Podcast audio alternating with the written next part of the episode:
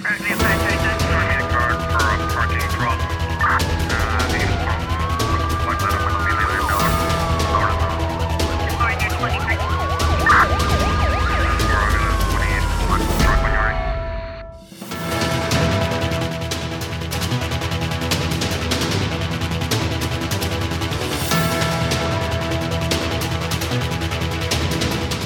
cerca de 250 migrantes irregulares estão rodeados por incêndios em duas ilhas do rio Ervos, na fronteira entre Grécia e Turquia, zona onde foram terça-feira localizados os corpos carbonizados de pelo menos 18 migrantes. Informação divulgada pela Armafon, organização que recebe chamadas de migrantes em perigo no mar Mediterrâneo. Na sua mensagem, a ONG anexou um vídeo de baixa qualidade que afirma ter recebido das pessoas presas, no qual os migrantes pediam ajuda eh, porque o fogo se aproximava. O governo grego já confirmou que pelo menos 18 migrantes foram localizados na terça-feira, carbonizados na floresta d'Ádia, na região de Evros. As autoridades ainda não se pronunciaram sobre outros oito corpos localizados juntos eh, na zona de Dádia, nem sobre um outro cadáver encontrado de manhã, eh, que também são suspeitos de eh, corresponderem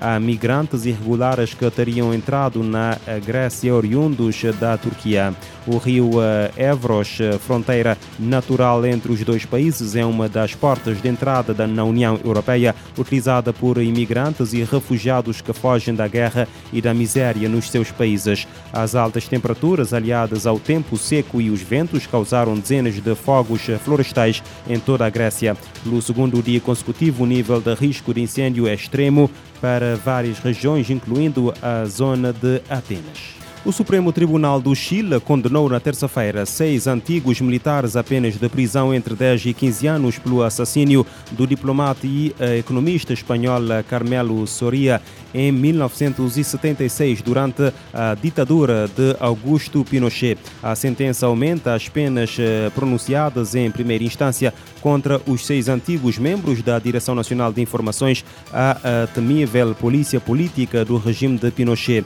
Carmelo Soria, militante do Partido Comunista Espanhol, exilado no Chile em 1971, trabalhava para a Comissão Econômica para a América Latina, um organismo das Nações Unidas com sede em Santiago do Chile. Soria usou a imunidade diplomática para ajudar vários opositores a refugiarem-se em embaixadas. Segundo o acórdão do, do, Supremo Tribunal, a 14 de julho de 1976, o diplomata de 54 anos foi raptado por agentes durante uma falsa paragem de trânsito, interrogado e torturado até a morte. Os autores do crime simularam um acidente de aviação provocado pelo consumo de álcool e colocaram nas roupas do cadáver um bilhete eh, insinuando que era infiel à mulher. Em Espanha, a Guardia Civil interceptou um veleiro com 700 quilos de cocaína a bordo. A embarcação estava a apenas 500 milhas já noroeste da ilha espanhola de Gran Canária, em Espanha. Eh, com esta operação foi desmantelada uma organização criminosa internacional responsável pelo contrabando de grandes remessas de cocaína através das Ilhas Canárias. A informação foi avançada pela autoridade numa nota de imprensa, dando conta de que quatro pessoas foram detidas por serem alegadamente responsáveis pelo transporte da droga. No contexto da Operação Adriático, foi ainda efetuada uma busca domiciliária em Las Palmas, na Gran Canária, tendo sido apreendidos vários dispositivos dispositivos móveis a partir dos quais era uh, coordenado uh, o transporte da droga, bem como documentação que relacionava os uh, detidos. A exploração do fundo do mar oferece oportunidades para impulsionar a transição para uma economia verde, mas também traz riscos de impactos em ecossistemas dos quais toda a humanidade depende. O alerta é do presidente da Comissão das Nações Unidas sobre limites da plataforma continental, Aldino Campos. Em entrevista ao News, o responsável explicou que eh, todo o país costeiro tem controle sobre o, seu, o solo marinho e as águas que vão até 200 milhas náuticas ou 370 quilómetros a partir partir da costa. A comissão chefiada por Aldino Campos avalia pedidos de extensão para além deste limite, inclusive Cabo Verde. Quando aprovados, eles garantem ao país o direito de usufruir de recursos existentes no solo e no subsolo.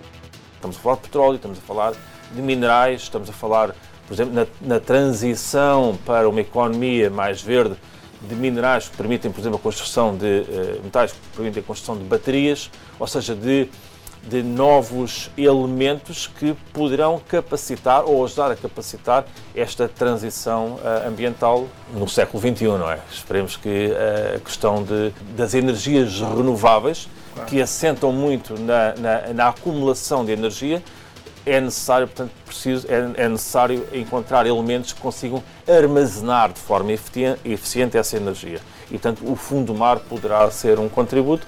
No entanto, alerta para a necessidade de que a exploração do fundo do mar ser feita eh, com eh, bastante cautela. De forma a não cometer no fundo do mar os erros que cometemos em terra. Claro.